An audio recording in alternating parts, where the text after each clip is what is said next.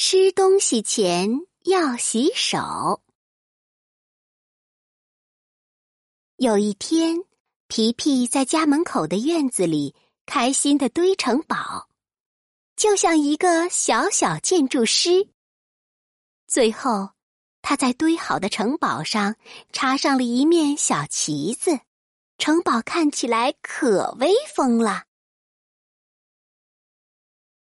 皮皮玩的正高兴，爸爸对他说：“皮皮，快来吃点心啦！”哇哦，点心！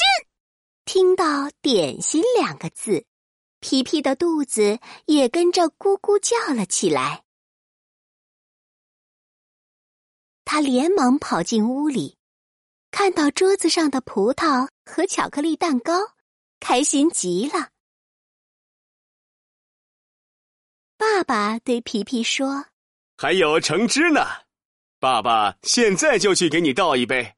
你记得先洗手，然后再吃东西哦。”爸爸说完，就朝厨房走去了。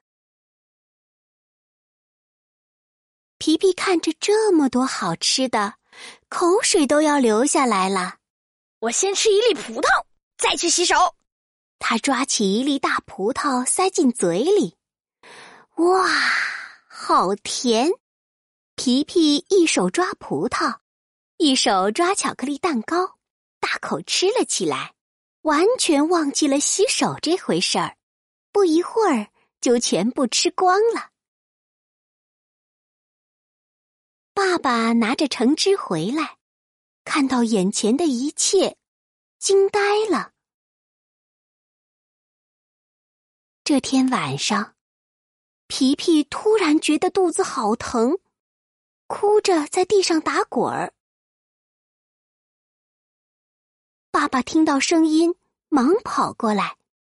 皮皮哭着说：“哎呦，哎，啊，爸爸，我肚子疼，哎，肚子好疼！”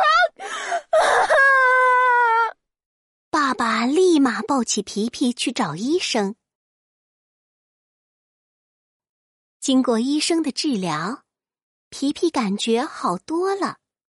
皮皮很好奇的问医生：“我的肚子为什么会突然疼呢？”“因为你吃东西前没有洗手，手上的细菌就跟着食物跑到你的肚子里去了，所以你的肚子才会疼。”“细菌？”“是的，细菌，用眼睛看不见。”只有用显微镜才能发现它们哦。说完，医生拿出了一台显微镜。通过显微镜，皮皮看到自己手上有好多细菌动来动去。原来是你们在捣乱！细菌，快走开！皮皮使劲儿的甩手，想把细菌们从手上甩下去。医生笑着说：“甩手是没用的，只有洗手才可以赶走细菌哦。”我要去洗手。搓搓搓，搓手心；搓搓搓，搓手背；换只手，再搓搓；冲冲冲，冲干